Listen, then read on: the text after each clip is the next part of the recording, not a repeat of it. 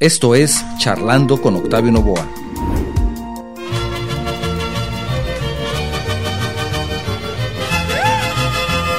Como toda tradición mexicana, la charrería es un espectáculo que basa su popularidad en las suertes o trucos que el charro ejecuta encima del caballo, o la escaramuza charra, que es una práctica femenil dentro del deporte de la charrería consistente en evoluciones coreografiadas a caballo con música de fondo. Te invito a escuchar esta charla con Omar García, un instructor de escaramuza charras y un destacado participante en las competencias de charrería.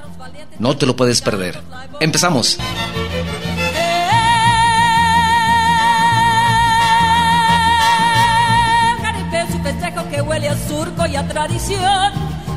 de la faena más admirada ¿Qué tal? ¿Cómo estás? Muy buen día. Bienvenidos a un programa más de Charlando con tu servidor, Octavio Novoa. Gracias por acompañarnos el día de hoy.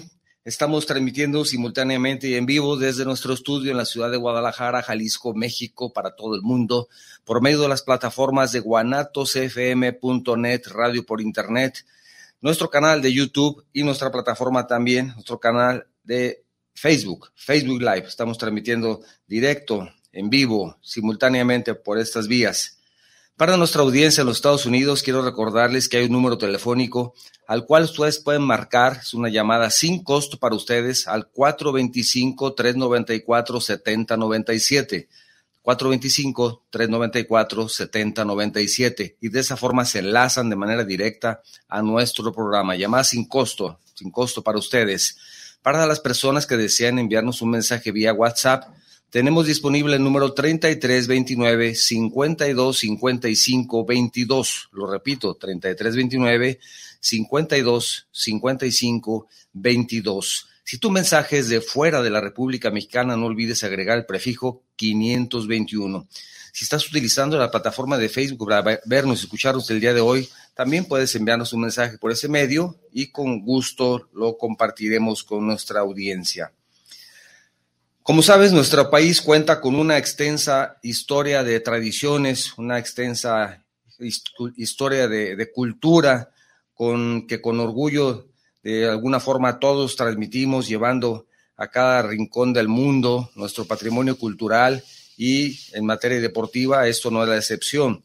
La charrería es uno de los tesoros que tenemos en México y que forman parte de nuestra identidad como país su importancia es tan grande que en el año 2016 fue declarado Patrimonio Inmaterial de la Humanidad por la UNESCO.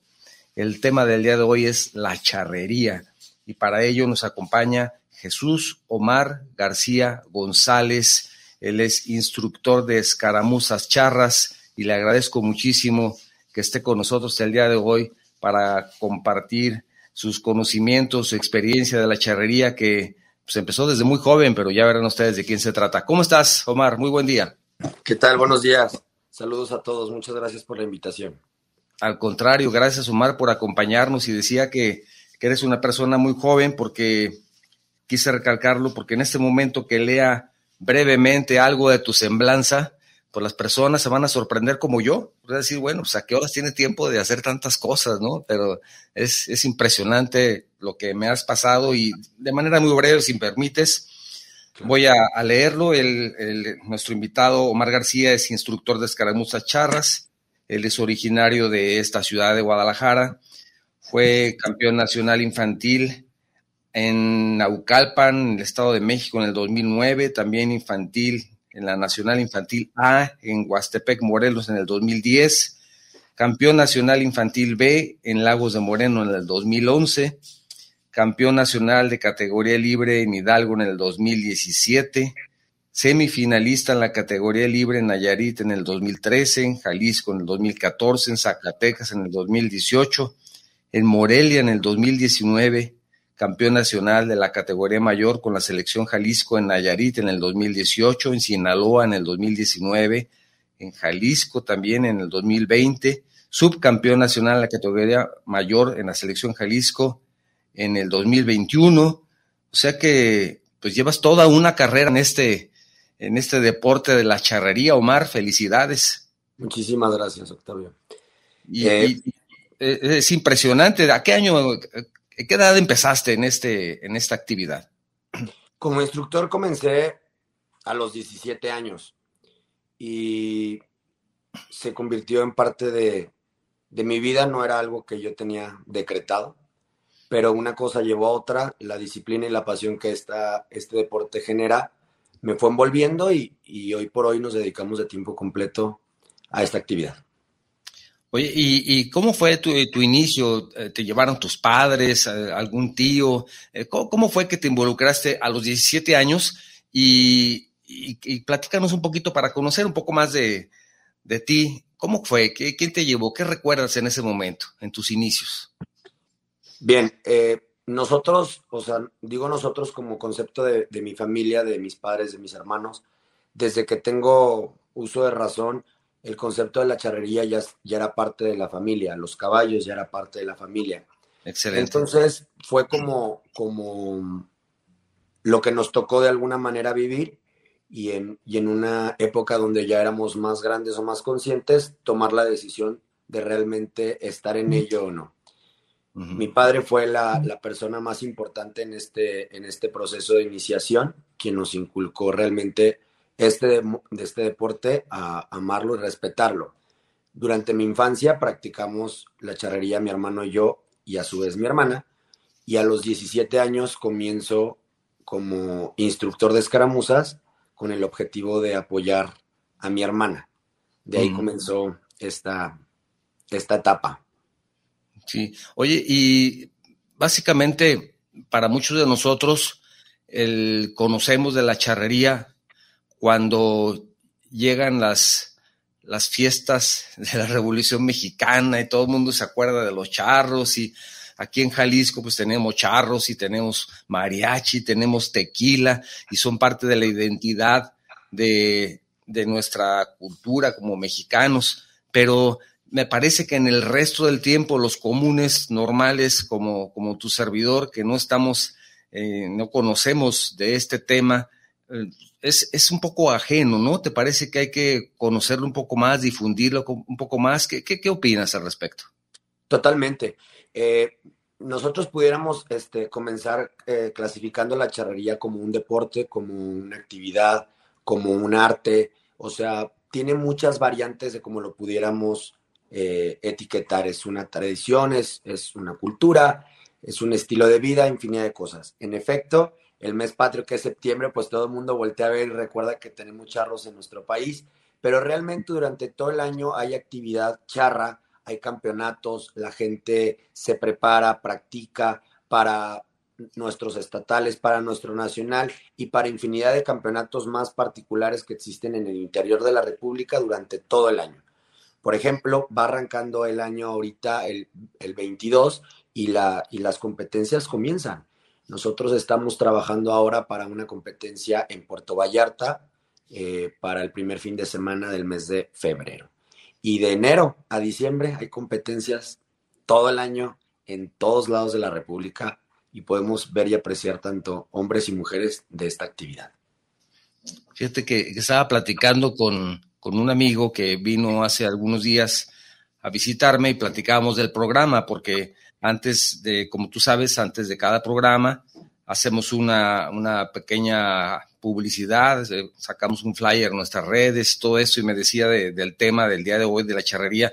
Me dice, oye, fíjate que, yo le tengo miedo a los caballos, yo también le tengo miedo a los caballos, te, te comentaba en nuestra charla anterior, y me decía, yo único, los únicos caballos a los que me subo son a los del carrusel y bien agarrado del tubo, dice, porque me da miedo. Entonces, es, es eh, imponente, un, animal de ese tipo, ¿no? Además de que me parece que son sumamente inteligentes, pero también muy fuertes, ¿no? Como para poder controlarlos o poder hacer esa combinación del hombre, el jinete con, con la bestia, que es el caballo. Y yo no sé si esté bien decirle la bestia porque está demostrado que son sumamente inteligentes, pero esa combinación no es sencilla, ¿verdad? Por supuesto que no. Bien, de, entrada, este, el, concepto de ver un caballo por su tamaño, pues a cualquier persona que no sea parte de, ellos le impone. Son animales que oscilan entre los 400, 500, algunos hasta quizás 600 kilos dependiendo de, de su complexión y de su raza. Sí. Sin embargo, son animales sumamente inteligentes y yo creo que la principal característica que tienen los caballos es su nobleza. Son animales muy nobles, animales que tienen una memoria extraordinaria, recuerdan desde que son muy, muy chicos Así. y difícilmente pueden borrar un episodio de su vida en positivo o en negativo. Aprenden como cualquiera de los animales a base de las repeticiones. Está comprobado de manera científica que después de seis repeticiones un caballo lo tiene asimilado para el resto de su vida. Y la combinación de caballo y jinete, pues desde todos los tiempos en la historia del ser humano está involucrado. Eh, hoy en día nosotros lo, lo, utilizamos para un deporte, para, Claro. para competencia, y esa combinación es, es algo en lo particular como maravilloso, ¿sabes? Porque probablemente lo que yo soy carente como un humano, al estar arriba de un caballo, tengo ese complemento perfecto. Entonces, para mí, la gente que no ha tenido la oportunidad de acercarse a un caballo, siempre hay una, una oportunidad o siempre hay una primera vez y yo creo que la gente no se va a arrepentir porque es una sensación especial, mm, digamos que maravillosa, honestamente.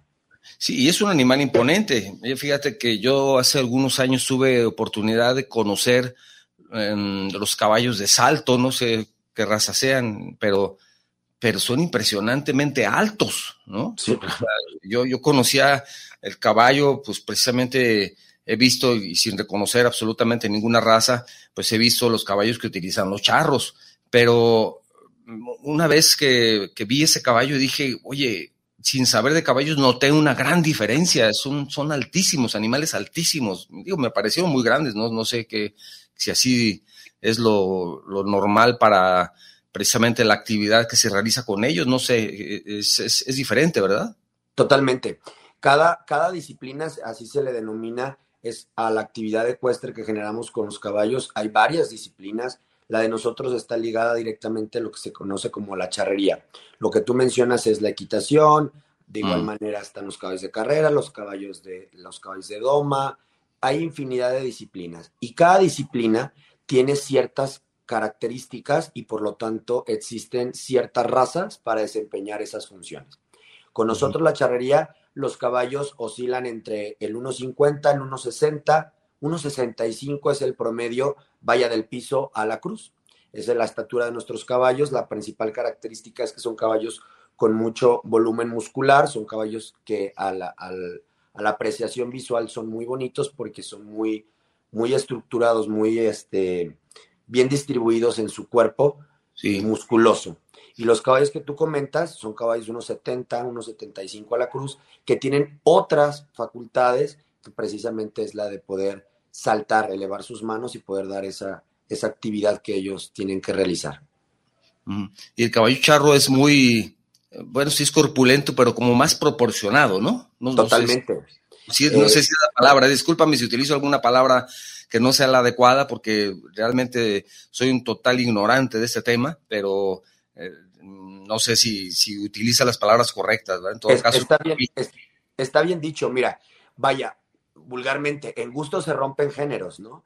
Pero realmente la- el caballo de raza cuarto de milla, en efecto, es el más proporcionado eh, en cuanto a los, a los parámetros generales, en su cabeza, en, en su enanca, en su pecho, en su estatura, es el más proporcionado y es el Mm. caballo más universal. Vaya, ¿qué quiere decir con esto? Es el caballo que se puede utilizar para más disciplinas y tiene la capacidad de realizarlas sin tener eh, probablemente el desempeño increíble en cada una de ellas porque no tiene las especificaciones para otras disciplinas. Pero es el caballo más universal, es el que se pudiera utilizar en más campos y ha funcionado por, por, por los años. Y específicamente en la charrería, bueno, no hay otro que le pueda quitar el número uno.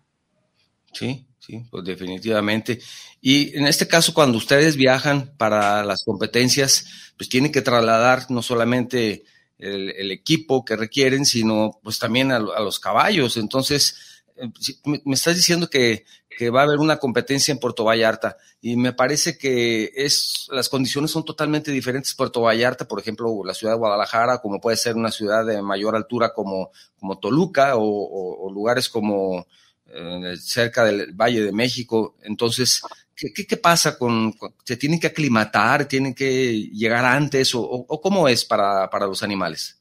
Bien, el hecho de viajar con los caballos es toda una odisea, ¿sabes? Yo vulgarmente le, digo a mi gente, este, vamos a cargar con el circo, porque es subir no solo los animales, sino todo lo que requieren, su alimentación, el personal que está con ellos de tiempo completo. Y, y, las condiciones del clima, como tú bien mencionas, es un factor importante, más no es un factor que realmente tengamos que tener una preparación previa este, muy, muy específica. En este caso, Vallarta, que el clima pues es húmedo, que el calor no es algo que tengan mis caballos en la ciudad de Guadalajara, nos preparamos días previos con, con electrolitos para que no sufran de deshidratación debido al clima y al trabajo físico que realizarán bajo ese clima. Eh, entonces nos, nos, apoyamos con algunos sueros vitaminados, los médicos de cabecera están al pendiente de ellos. Entonces viajamos. El viajar es, es un proceso los cual, el cual los caballos ya lo tienen totalmente mm, entendido. Es, es, una actividad que también ellos aprenden. Eh, normalmente viajan los ocho caballos por la actividad que nosotros desempeñamos, que las caramuzas son ocho elementos. Viajan los ocho caballos juntos. Dependiendo de la personalidad de cada, uno de ellos, es el acomodo que les damos, es decir, el 1, el 2, 3 al 8 con las cosas que, requieren, que son sus aditamentos como sillas, frenos, protectores, la alimentación, la comida y el personal. Entonces, viajamos, llegamos, lo primero que se hace es hidratarlos, posterior que tomen su descanso para poder realmente desempeñar su actividad. Normalmente siempre llegamos 24 horas antes de nuestra participación y regresamos 24 horas posteriores de nuestra participación. Ah, ok. Para darles ese tiempo de adaptación, se puede decir, y después de descanso. Sí. Sí, sí, porque eh, hay que, digo, es que, es que no me puedo imaginar, la verdad, y he estado pensando durante toda la semana desde, desde que platicamos al, inicio de la semana y, y, digo, toda esa logística que se necesita para trasladar, me dices que son ocho, imagínate nada más, yo pensé que tal vez pudieran ser dos o cuatro, pero si son ocho, hasta para cuando viajas y llevas a tu mascota, llevas un perro, es, es complicado porque tienes que tener los cuidados adecuados para el animal. Imagínate nada más esa mascota que quieres tanto y la cuidas y la llevas y es un perrito chico o grande, de todos modos necesitas sus cuidados. Y yo no puedo pensar toda la logística que necesitas para ocho caballos, ¿no? Es, impresionante, ¿no? ¿Cuántas personas? Simplemente visualízalo en, los kilos que va jalando la camioneta. Si ponemos en promedio que cada caballo son 500 kilos, pues en 8 llevamos 4 toneladas más. Lo que pesa el remolque más lo que pesa la camioneta y todo lo que llevamos dentro que es para los propios caballos. Por eso digo que es jalar un circo. Eh, ¿Cuántas personas viajan por los caballos? Llevamos dos personas que van directamente para los ocho caballos, más el chofer que va directamente en la camioneta y el remolque. Y posterior, pues todos nosotros que estamos dentro del mismo proceso, pero en el trayecto de, viaje literal son dos personales más el chofer. Mm, es interesante. Si me permites, quiero recordar el número telefónico para las personas que nos escuchan en los Estados Unidos. Es el, número sin costo para ustedes, 425-394-7097. Ustedes pueden hacer una llamada telefónica a ese número, lo repito, 425-394-7097 y se ligan de manera directa también a nuestro programa, llamada sin costo. Si lo que deseas es enviarnos un mensaje vía WhatsApp, tenemos disponible el número 3329 52 55 22 y el prefijo 521 en caso de que tu mensaje sea de fuera de la República Mexicana, 3329 52 55 22. Si lo que estás utilizando para vernos y escucharnos el día de hoy es la plataforma de Facebook, también por ese medio nos puedes enviar tus mensajes con tus comentarios. Fíjate que eh, también parte de lo que leía para preparar el programa era de que, y, eso ya lo sabía, pero muchas personas no lo conocen, que la, la, charrería es justamente el deporte nacional de México. Y hicimos una breve encuesta con nuestra audiencia antes, hace algunos días, preguntando cuál es el deporte nacional de nuestro país.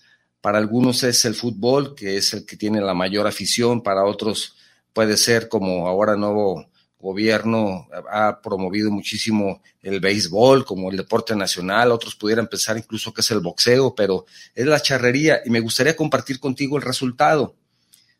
El 53% de nuestra audiencia mencionó que el deporte nacional de nuestro país es el fútbol. El 12% dijo que es el béisbol, el 0% el boxeo y 35% la charrería. Creo que esto de alguna manera demuestra el desconocimiento que tenemos del tema, ¿no lo crees, Omar? Totalmente.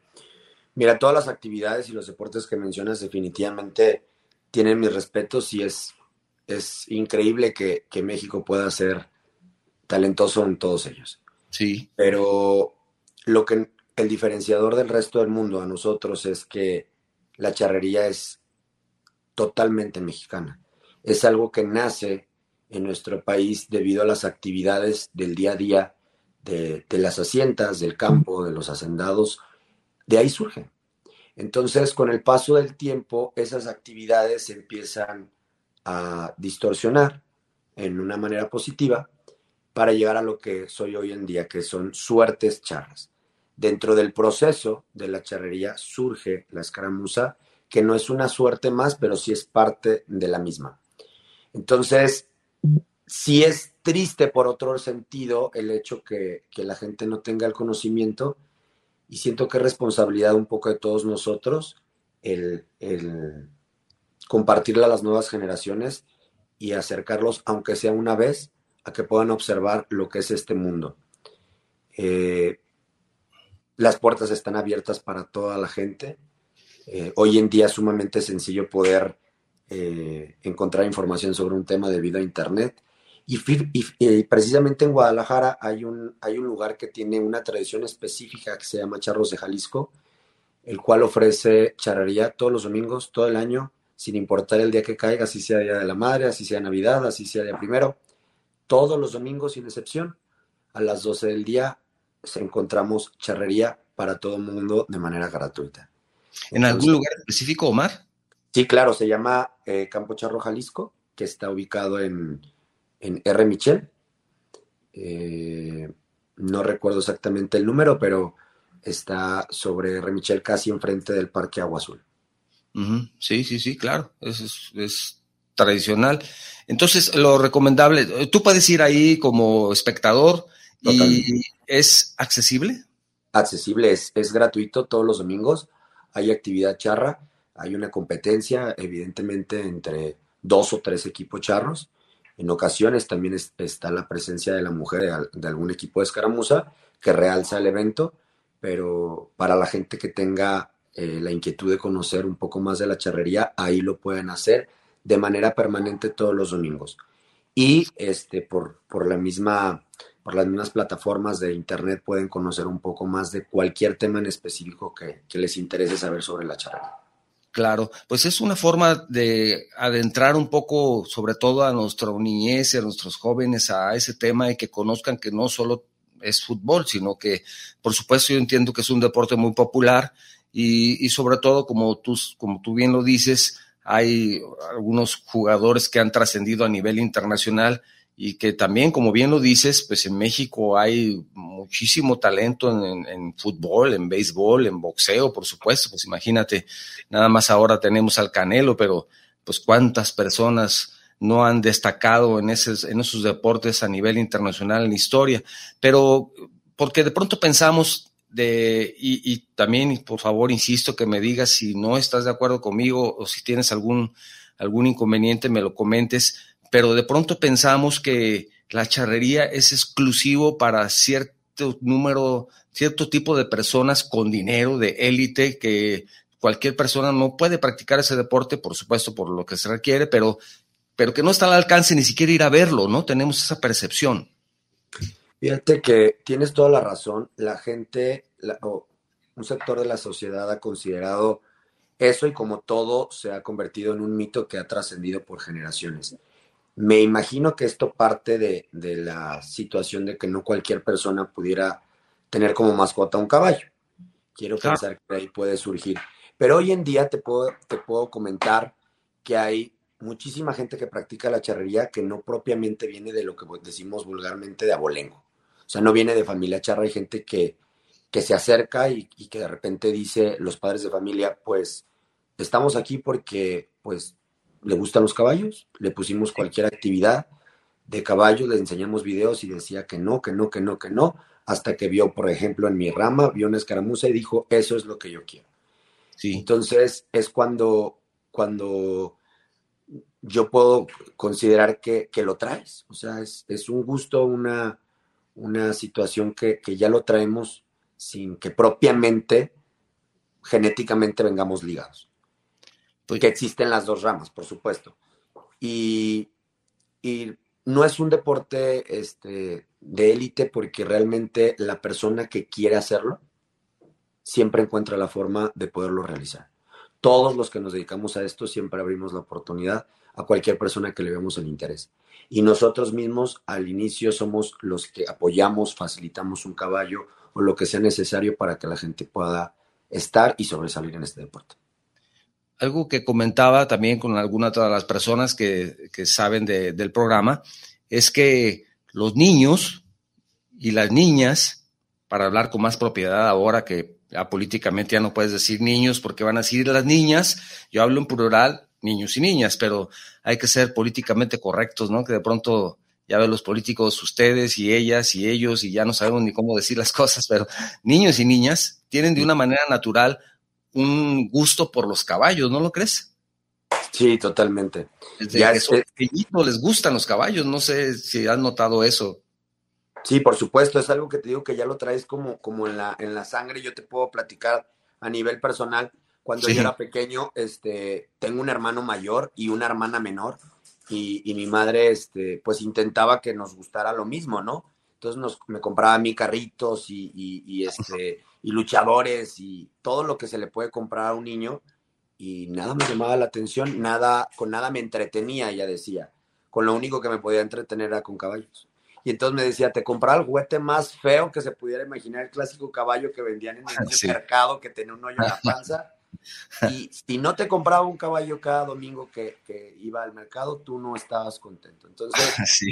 hay gente que ya lo traemos, ya lo traemos y, y no, no, no sé cómo explicártelo, pero eh, en una temporada de, de trabajo extenso y que necesito descansar, planear estar más de una semana fuera de los caballos ha sido mi objetivo y, y cuando ya llevo cuatro o cinco días no, no lo logro porque es como, como aire para mí, tengo que regresar a ese ambiente. Claro, claro ¿no? Y, y, y ya, como tú dices, ya lo traes en la sangre y la muestra está que a tu corta edad, pues todos los logros que has tenido, eh, ¿cómo, cómo te sentiste la primera vez que ganaste un campeonato?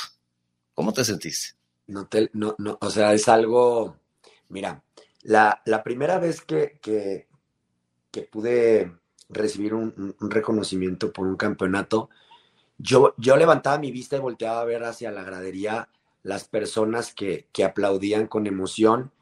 Yo dije, esto me gusta.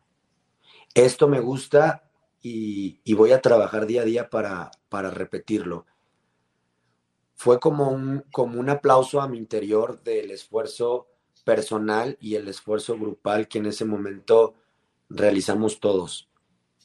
Y, y fue un, un, un, el hacer bien las cosas con, con disciplina, ¿sabes? Un reconocimiento al esfuerzo. Y eso fue lo que me llenó por dentro. Y cada ocasión que he tenido la oportunidad de repetirlo, digamos que se vuelve a cargar la pila. Y eso es lo que me da la fuerza o la inspiración para otra temporada más, otra temporada más y así sucesivamente. Excelente, excelente, ¿no? Te felicito nuevamente. Si me permites, vamos a, a ver, a escuchar un, un, breve video que tenemos preparado para nuestra audiencia. También a ver qué opinas, que me parece que algo, algo también podemos aprender al respecto. Vamos con el claro. video, señor productor, por favor. ¿Cómo andamos? No le temas al fracaso que no te hará más débil, sino más fuerte. Soy Octavio Novoa y es un gusto saludarte por este medio.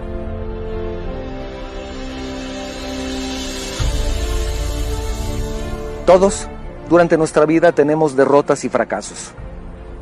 Quiero platicarte brevemente la historia de un joven que cuando tenía nueve años perdió a su madre. A los 24 fracasó en los negocios, se declaró en bancarrota y pasó 17 años pagando a sus amigos.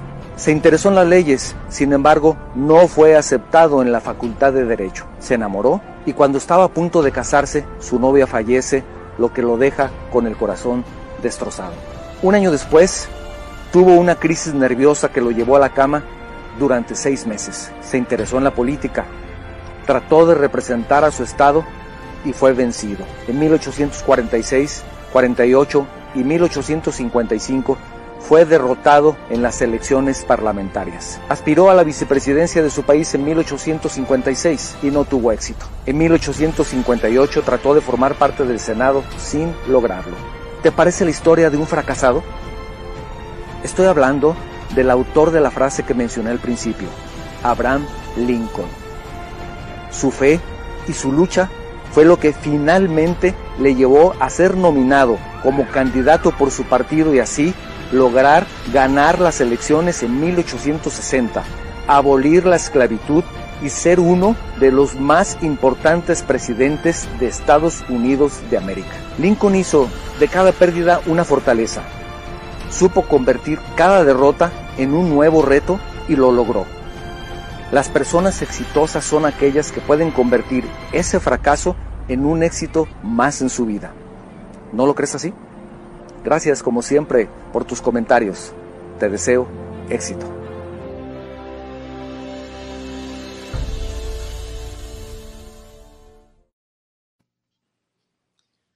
Gracias, ya estamos de regreso. Supongo que también ha tenido fracasos, Omar. Como, como todos los seres humanos, muchísimos. Ahorita que veía ese video, me sentía este, conectado en él porque yo creo que todo mundo tenemos fracasos, pero depende de, de, la capacidad mental y de la intuición de cada uno de nosotros el cómo tomar. Lo podemos tomar en positivo, lo podemos tomar en negativo. Y esto no nada más es una reflexión, sino es, es un acontecimiento real que a cualquiera de nosotros nos puede pasar y la, la perseverancia y la constancia yo creo que es el ingrediente más importante sin hacer un lado la disciplina y realmente este, el talento. Fracasos muchos, muchos, te pudiera enumerar muchos más que las victorias, pero como tres veces más. Pero gracias a eso es que aprendemos más. En lo particular me ha dado mucho más lecciones mis fracasos que mis victorias. Mis victorias me han dado un sentimiento que no puedo explicártelo pero mis fracasos me han dado las lecciones y el crecimiento para poder mejorar día tras día. Es un proceso difícil, definitivamente, pero gracias a los fracasos que yo he tenido, he podido entender más bien para dónde voy y comprender más bien quién soy. Entonces, yo les tengo cariño a mis fracasos. En el momento no, al tiempo sí. no estaba muy contento. Pero como tú dices, es la manera de tomarlos, ¿verdad? También como una, como una enseñanza. Si me permites, tenemos algunos mensajes y me gustaría leerlos. Dice, nos manda un mensaje Alejandro Garrido, saludos desde Tlaquepaque para el programa, saludos Omar García. Dice, el deporte de México y Jalisco es la charrería en Jalisco, sí, también. Totalmente. Robert Arce, saludos desde Los Ángeles, California, dice saludos a Omar García. El deporte de la charrería, pregunta lo que te mencionaba hace un momento, ¿es muy selecto y caro? Ya ves la percepción, ya se respondió a la pregunta. Pero... Es relativo, es relativo. Manuel Padilla dice, saludos desde Calquiní, en Campeche, saludos, ingeniero Novoa, gracias. Y el invitado dice, ¿qué tipo de caballo puede participar en la charrería? Ya hablábamos también al respecto, pero la raza, ¿cómo se llama? Puede ser cualquier caballo, pero la específica o la ideal es cuarto de milla. Ok, cuarto de milla. La familia Bielsa te manda saludos desde Torre de la Vega, en España. Dice, ah, aquí habéis un tipo ballet español que al escuchar mariachi y ver atuentos de charros, sí, claro, digo, es que eh, mariachi, charros, todo esto Lo que en España y todo el mundo. es lo que nos representa. Gracias a la familia Bielsa por escucharnos. También Mariano Speroni. Gracias, Mariano. Saludos. Vos, dice, aquí tenemos charros también, mejor conocidos como gauchos. Estamos hablando desde Argentina, nos manda el mensaje Mariano. Gauchos, es que también es una tradición. Digo, es eh, Argentina, pues quién no conoce a los gauchos, ¿verdad? Em, Patricia Robledo dice, saludos a Charlando. Dice, eh, qué bueno el programa, la charrería debe tener, dice Patricia, la charrería debe tener más difusión porque es un deporte mexicano. Más difusión, sí. También Vertigia Milagro, saludos desde Cali, en Colombia. Chévere el tema de los charros. Gracias, Vertigia. También Amanda Lidi, saludos desde Bayamón, en Puerto Rico, hasta México y los charros, deporte admirable en el mundo. Gracias, gracias por tu mensaje y por escucharnos. También te saluda Víctor Casillas, te manda un saludo, él es de aquí de Guadalajara, y dice, ¿es muy caro el mantenimiento de un caballo? Bueno, volvemos a lo mismo, ¿verdad? Que el del costo. ¿Es caro? En uno, bueno. en uno no, en, en ocho. Sí, en uno no, en uno realmente no es algo del otro mundo. Sí, sí, sí. También eh, dice Jorge Sámano, te mando un saludo, buen programa, soy fanático de la charrería y y precisamente mi hija quiere ser escaramuza. Entonces, bueno, pues, ¿qué espera, verdad? Adelante. Olivia Río Llamas dice felicidades por el programa, saludos al invitado, muy interesante el tema, felicitaciones un, al invitado tan preparado en el tema, experimentado también, por supuesto, gracias. También te manda saludos, tengo aquí uno más, Morita MMI, dice, Qué buena entrevista, gracias Morita. Dice, Omar es un experto y súper apasionado de la escaramuza, súper profesional. Saludos. Platícanos, Omar. Es una conocedora del, tema. Es una amiga parte personal, pero es una persona que practica y conoce perfectamente la charrería y las. Excelente, le mandamos un saludo. Gracias, Morita, por estar escuchando. Y me gustaría que hemos hablado ya varias veces de la escaramuza. ¿Qué es la escaramuza? Platícanos para los que no sabemos. Bueno, para mí la escaramuza es todo, así te lo resumo. La escaramuza es, es para mí la definición más sencilla para la gente que no conoce. Sí. Es, es una similitud a un nado sincronizado que todo el mundo vemos en, en los programas de las Olimpiadas donde lo que le califican a un nado sincronizado es la precisión, es la coordinación entre sus elementos. La escaramuza es exactamente lo mismo, solo que cambiamos los caballos por el agua y agregando un adicional un poco más complicado que la, mujer en la, en la charrería, específicamente en la escaramuza, tiene que montar el caballo con sus dos piernas hacia el mismo lado, que en este caso es el lado izquierdo. O sea, no tiene la facultad, no, no es que no tenga la facultad, perdón, es no, no se le permite montar a dos piernas, lo que vulgarmente se le conoce como ahorcajadas, como lo hacen los hombres. Ellas tienen que montar a mujeriegas, ese es el término, con sus dos piernas hacia el lado izquierdo, lo que hace todo esto que acabo de mencionar mucho más complejo. Claro, claro, o sea, puedes tener una caída de una manera más sencilla, ¿no? Totalmente.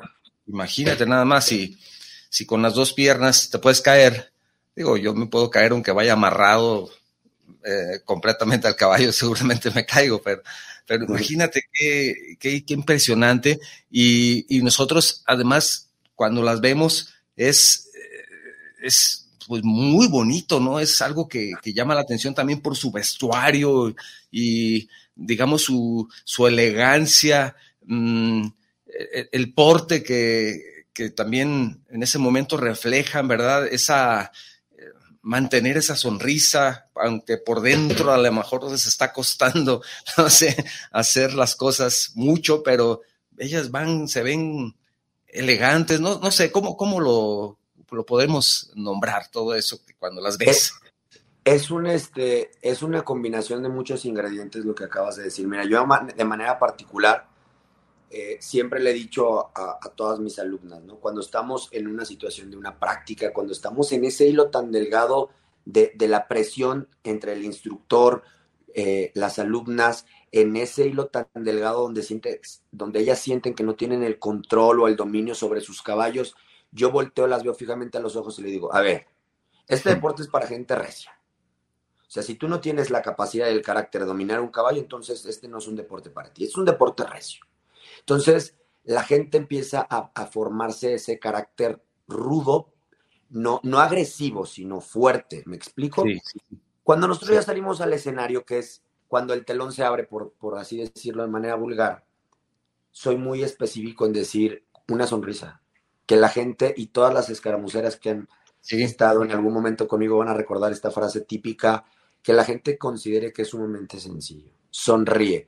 Porque el hecho de que sean mujeres tienen la facultad de poder ser femeninas, de poder ser eh, elegantes, coquetas, tienen una cantidad de elementos que pueden utilizar a su favor, que combinados arriba de un caballo es, es para mí una explosión mágica, se ven increíbles, o sea, yo cada que veo competir a mis equipos, a mis alumnas, yo me enamoro de ellas, o sea, se me hace espectacular lo que hacen.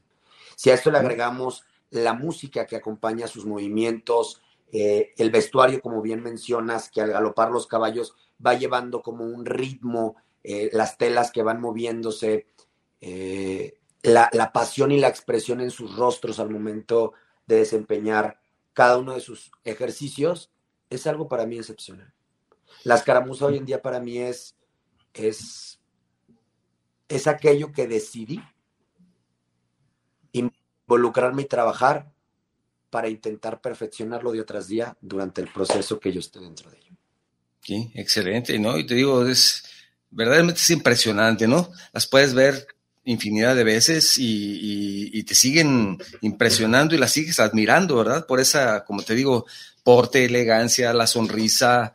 No sé, es, es, increíble, me parece increíble. Por supuesto, también a los charros, que es increíble todo lo que hacen y, y es verdaderamente a mí me impresiona, la verdad me impresiona y, los veo, hombres y mujeres, los veo y me, impresiona esa actividad en particular de la charrería. A mí me impresiona, la verdad es, impresionante. Y ya, como tú mencionas, el ambiente, la música y todo lo que está alrededor, pues a cualquier persona la cambia, ¿no? Yo, creo que cuando una persona viene a Guadalajara de visita, debería de programar también darse la oportunidad de estar un domingo para ir a ver a los charros, ¿no lo crees? Como parte de esa actividad turística, porque eso yo creo que se llevarían algo de lo que es el espíritu de México, ¿no, no lo crees? Totalmente. Mira, en base a lo que hace rato mencionabas, eh, ahorita se da la oportunidad de platicártelo, del lugar que te comento que, que fue nuestra casa durante muchos años, Charros de Jalisco, yo recuerdo de verdad que cada domingo al menos había una o dos personas extranjeras viendo eh, el espectáculo, en este caso la charreada. Nos conoce de alguna manera un poco más o, nos, nos da un poco más de, no de respeto, sino nos simbolizan de una forma más específica el extranjero que, que, la, que la propia sociedad nacional. Mm, no, no lo estoy viendo desde un punto de vista malinchista, por supuesto que no, pero mm, el, resto del mundo le impacta mucho lo que hacemos. Eh, de manera generalizada te puedo decir que la rienda, la rienda es como la educación, como la universidad en una persona para un caballo. La rienda del caballo charro es considerada a nivel mundial la más sofisticada, la más complicada para un caballo en este caso. Entonces, sin menospreciar las demás disciplinas, quiero ser muy específico, cada una tiene su importancia. Pero en cuanto a, a, que sea sofisticada, que sea compleja, la rienda charra es la, la que más. Tenemos cosas muy importantes y, justo la, gente que, que, voltea a ver eso como es el, el, turismo, lo voltea a ver porque es parte del protocolo cuando, cuando vienen a México. O sea, lo que es quiero pensar la Secretaría de Turismo abriga a, a, todos los extranjeros y es parte del protocolo la charrería, ¿no? El mariachi, el tequila, los caballos. Y entonces por esa razón yo creo que voltean a vernos y lo que considero que nos hace falta es en nuestras nuevas generaciones, en las primarias, que nuestros libros de texto vengan marcado lo que es la charrería y lo que simboliza para nosotros. Sí, sí, sí, sí, tienes mucha razón. Tenemos algunos otros mensajes Jorge Arriaga de aquí de Guadalajara también te manda un saludo. Gaby Gaona también te saluda, te felicita, así como Maggie Linaldi de, de Cancún, Javier Córdoba de, de Mazatlán también. Gracias. Tienes un saludo especial de los charros de Pátzcuaro. Dice que mandan un saludo, saludos también a, los charros en Pátzcuaro y también tenemos saludos de Rocío Roblán. Dice saludos desde Valladolid, saludos al programa. Mi pregunta es, ella pregunta, Rocío, ¿cuánto cuesta un traje charro? Ya que, dice ella, es una vestimenta, le parece muy elegante. ¿Cuánto cuesta un, un traje? Que también hay diferentes tipos de trajes charros, ¿no? Depende del evento, ¿verdad? Totalmente. Hay diferentes clasificaciones o, o, o categorías en okay. nuestro charro y lo que coincido totalmente con ella es que es sumamente elegante. Yo te puedo decir que en cualquier persona mortal como nosotros te da un plus. Es como aquella gente que porta un traje civil o aquellas personas que portan un traje este, de uniforme como de piloto, militar. El traje charro da una personalidad específica a cualquier persona que lo porte. El precio, que es la pregunta este, directa, pues es relativo, es relativo dependiendo de la categoría del traje que te estés haciendo, de los materiales que estés utilizando, si tiene o no tiene botonadura, si es de faena, si es de media gala, si es de gala, dependiendo. Pero vamos a poner un parámetro porque la gente lo que quiere es exactamente cifras. Eh, puede ir de los 3 mil pesos, una cosa sencilla, un traje completo, hasta un traje de muchos miles si fuese mi oh, boda, bueno. por ejemplo, ¿no? Y me quiero poner lo más importante para ese día. Pero puede tener aditamentos hasta, hasta de oro, ¿no? Accesorios también de oro si quieres. Y, o sea, y, como decimos, en gusto rompen géneros. O sea, hay gente que puede meter la, la bonadura en alpaca o gente que la puede meter en oro o en plata directamente. Entonces, de ahí sí. es, es, es el costo, ¿no? También te manda saludo Osvaldo Ortega, dices, felicidades Omar por su profesionalismo y pasión para la escaramuza. Muchísimas tenemos, gracias, es una persona importantísima en mi vida. Ah, pues él también te mando un saludo, gracias por escucharnos. Me parece muy importante también un comentario que tú me habías eh, hecho durante la charla que tuvimos previamente, en el sentido de que cómo la charrería es un deporte que forma y que le da disciplina a las personas y eso realmente es valiosísimo para tu vida cotidiana, aunque no te dediques como tú al 100% a, a, esta, a este deporte, te, ayuda a fortalecer tu mente, tus actividades. Cuéntanos tu punto de vista al respecto. Para mí es, es algo tan importante. Yo no soy una persona que sea experta en la psicología humana, ni mucho menos, pero he podido comprobar comportamientos de, de, de, mis alumnas a lo largo de los años. ¿Qué quiero decir con esto? Cuando llega una familia nueva y me preguntan los padres, oye Omar, ¿qué tanto me recomiendas este deporte para mi hija? Totalmente. Eh, yo también fui niño y esto nos aleja de infinidad de circunstancias no propias para nuestra formación. ¿A qué voy? Es tan disciplinado este deporte, es tan exigente este deporte, que probablemente algunas amistades te invitan a algo en una ocasión, dos ocasiones, tres ocasiones y tú cancelas porque realmente no puedes, porque tienes una disciplina y un compromiso extra al hacer esta actividad. Pues ¿qué pasa? Que llega el punto en que ya no te invitan.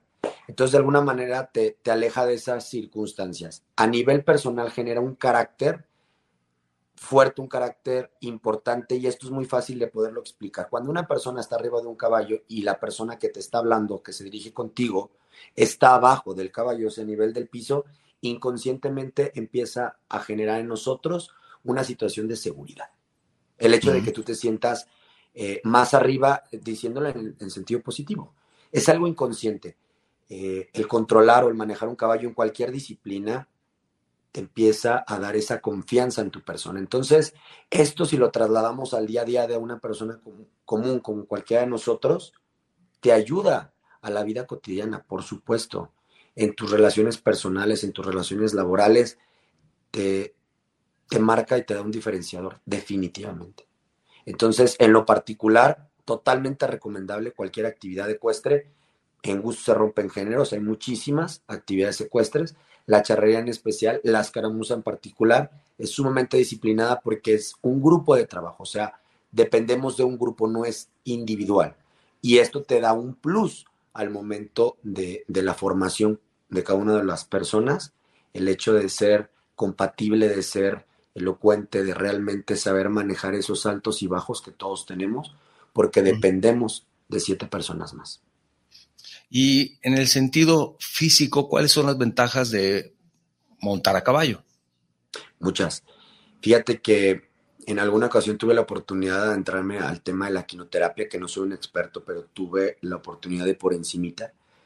Y, y personas que realmente tenían condiciones este, agravosas, para la digestión algo como súper simple.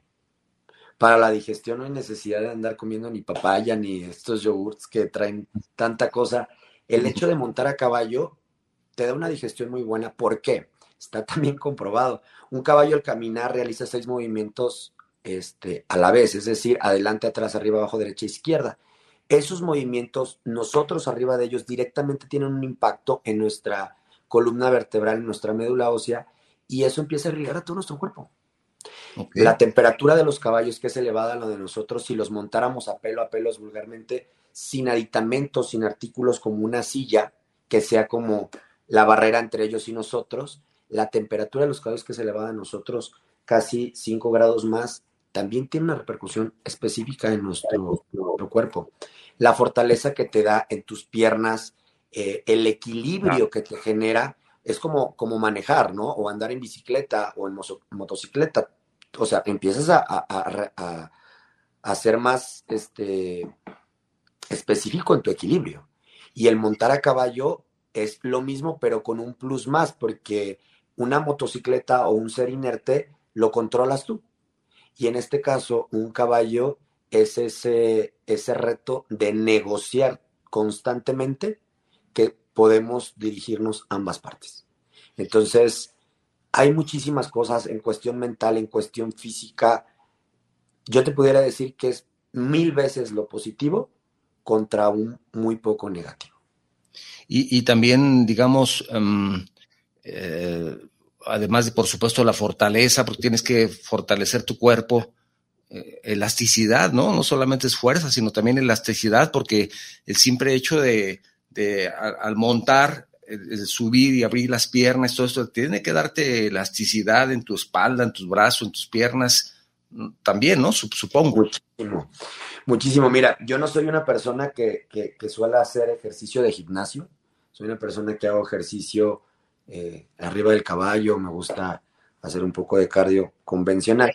Pero a lo que voy con este comentario es lo siguiente. Te da una fuerza específica que, por ejemplo, hay aparatos en los que hay gente muy musculosa y al momento que se trata de, cerrar las piernas, que es lo que hacemos muchos constantemente, el apretar las piernas, pues es nuestra, nuestro elemento y nuestra herramienta primordial. No, hombre, o sea, volteo y veo a la demás gente y digo, no, en esto sí les gano a todos, porque realmente la fortaleza que, estableces en las piernas, en tu abdomen, el hecho de, mantener tu espalda erguida, eh, lo ves en el día a día. Por ejemplo, entran chicas conmigo y, tienen esa postura de que se sientan y, y como como chuecos, como desparramados, y yo no, no, a ver, derecho, elegante. Y eso lo trasladas a tu día a día. Entonces empiezas a caminar en la calle de manera convencional con otra postura que hace muchos años no lo exigían y que se ha ido perdiendo poco a poco. Entonces, yo, por donde le busques y por donde me preguntes, Octavio, te voy a dar una, una situación positiva que la podemos trasladar al día a día de cualquier persona. Claro que sí, claro que sí, qué bueno, qué bueno. También tenemos otro mensaje, Diego Romero te manda saludos, muchísimas gracias, por escucharnos. María Fernanda Espinosa Meneses dice muchas felicidades Omar, escucharte hablar es gratificante, contagias de tu pasión y amor por lo que haces y dice que eres el mejor y lo pongo signos de admiración. Entonces, para muy bien, muy bien, muchísimas gracias. Me gustaría mucho que también platicáramos, hemos hablado mucho de los niños, del autocontrol, de la confianza, de la cuestión de salud, etcétera, pero los adultos, si una persona como yo quisiera de pronto me entró la curiosidad por todo lo que me dices y digo, bueno, yo quiero mejorar mi postura, quiero mejorar también por alguna cuestión física, diga, pues yo me gustaría ir, pero una persona adulta también puede iniciarse en, en este deporte. Totalmente, mira, este deporte es uno de los deportes que no importa la edad ni la condición, siempre hay una alternativa para poderlo realizar. Hay otros deportes que, la gente puede practicar que lamentablemente tienen fecha de caducidad. Eh, nosotros podemos realizarlo en cualquier momento. Claro está, y es sumamente importante, pues no es lo mismo que empecemos desde muy corta edad a que comencemos posterior, porque las facultades, eh, la agilidad, va cambiando. Eso es una realidad. Pero también hay otra realidad que no podemos ver a un lado, que es el talento, la capacidad. Hay cosas que nosotros no sabemos que tenemos hasta que nos exponemos. No conocemos esas capacidades. Pero el hecho, como tú lo preguntas, oye, me entró la curiosidad, quiero acercarme a ese mundo porque realmente quiero ver un caballo de cerca o me quiero montar, quiero sentir la fuerza que me explicas, bla, bla, bla. Todo eso lo puede, lo puede realizar cualquier persona sin problema. Lo único que es muy importante es realmente acercarse con un profesional. Hoy en día, ¿cómo lo podemos determinar si no conocemos? Bueno, pues nos ayuda muchísimo la tecnología. Podemos clasificar un lugar físico, un restaurante, una comida, eh, lo podemos encontrar clasificado en Internet. De la misma forma podemos encontrar una persona profesional en Internet y acercarnos a esa persona. Todos siempre vamos a tener al alcance a alguien cercano porque la gente de a caballo abunda. Hay por todo el mundo. Específicamente México está invadido y Jalisco no se diga. Entonces, siempre vamos a encontrar una persona cerca. Lo único que yo puedo sugerir es, aunque no conozcas, tienes forma de investigar para acercarte a un profesional. Porque la primera impresión o el primer acercamiento es el más importante. Si yo no tengo esa, esa responsabilidad de acercarme a una persona profesional y responsable, bueno, pues mi primera impresión puede ser todo lo contrario a lo que yo estoy diciendo, porque es riesgoso, sí, como todo, tiene su riesgo. El manejar tiene su riesgo, y hay gente que maneja todos los días y no le pasa nada. Hay gente que monta todos los días y no le pasa nada. Hay gente que ha montado una vida y nunca se ha caído, y hay gente que se cae el primer día que llegó. Entonces, es relativo.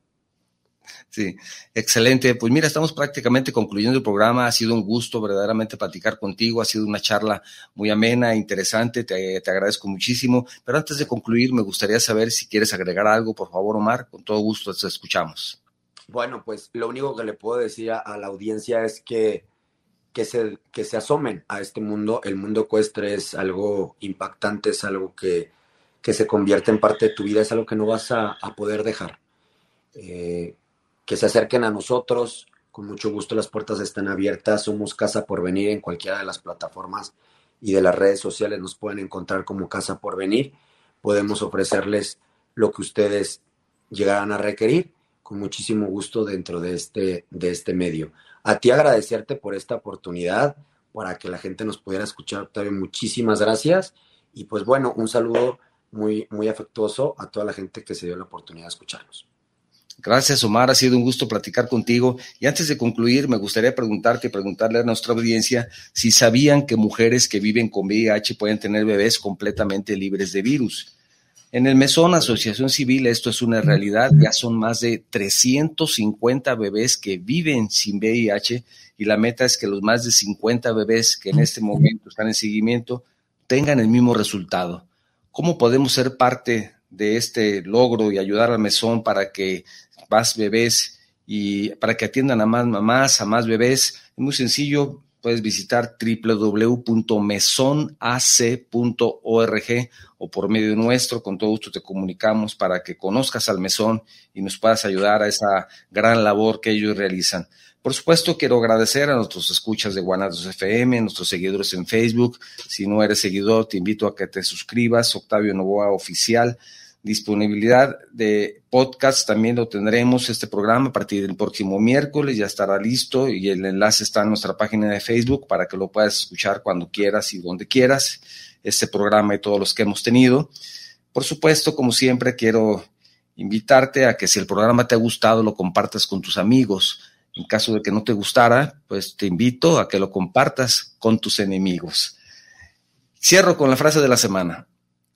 El ser charro es ir a otro tiempo y a otro lugar. La charrería no es cuestión de dinero o premios, es cuestión de orgullo, honor y costumbre. Esto fue Charlando con Octavio Novoa, donde charlando se entiende la gente. Gracias, gracias Omar, gracias a todos ustedes. Nos vemos la próxima semana. Hasta luego. Hasta luego, gracias. Gracias. Escuchaste Charlando con Octavio Novoa, donde charlando se entiende la gente.